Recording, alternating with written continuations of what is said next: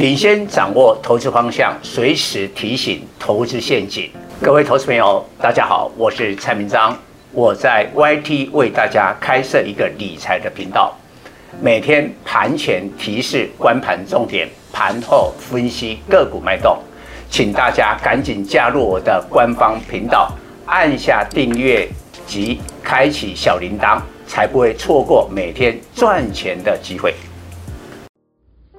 各位粉丝朋友，大家好，我是陈章，现在是礼拜二盘后的分析。这两天完全相同的模式，就是台积电个人秀。在昨天礼拜一的专题，我们特别把这个前因后果讲得很清楚。简单的来讲，就是台积电去年涨得很少，那基期低。外资偏偏又大卖，如今呢，外资认错回补，就补了台积电。台积电一补呢，这两天包括今天买超的金额都很大，今天是两百五十七亿。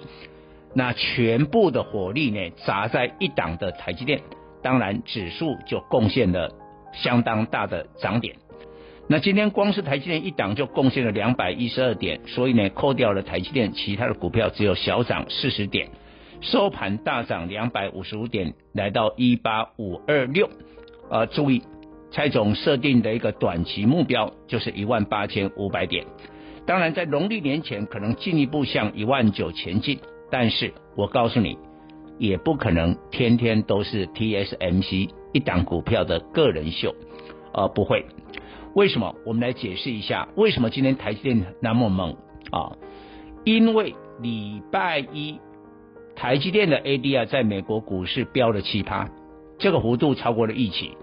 但是我们把这两天啊，礼拜一的台股的台积电现货涨了二点六趴，那今天的收盘涨了四趴，你这两天加起来就差不多是昨天 ADR 的七趴。所以我要请大家注意，今天晚上台积电的 ADR，现在我在录音解盘的时候，盘前只有微微的小涨零点一七趴。所以有很大的概率，台积电今天的 ADR 呢，可能在美国股市不会涨很多了，可能会停下来。一停下来，明天刚好突破历史的天天价六七九，今天是六五六嘛，所以再涨个二二二十几块，就过了六七九，过了六百七十九，创下了新高的一个台积电之后，功成身退啊，该休息了。会满足了，短线将满足，满足之后呢，你还要到一万九啊？那靠谁？那靠谁？我曾经在封关之前讲四大权值股最重要，台积电、联发科、长荣海运跟国泰金控。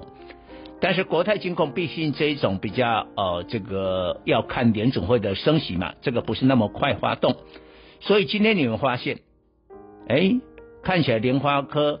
跟长荣海运在昨天礼拜一被台积电的这个资金排挤啊，今天就有人开始卡位，都收红，所以紧接着接棒的应该就是联发科跟长荣海运。那为什么是联发科？你看所有的千金今天包括股王 CDKY、股后信华都大跌，都大跌哦，哎跌四五趴哦，还蛮多的哦。那为什么？因为美国现在新冠，尤其是 Omicron，哇，你知道礼拜一美国一天的新增的确诊人数是一百万人呢，打破世界纪录啊！好，但是美国不准备封城啊，所以这么多人就继续过正常的生活，没有限制，通膨上来了。通膨上来的时候呢，你看公债的殖利率，十年期的公债殖利率昨天上升了超过十四个基点呢、现在大概一点六趴。所以会不会继续飙？会，会。现在都联总会还没有正式的升息啊，都已经是一点六，升息之后我看就是两趴以上。这个时候会影响到什么股票？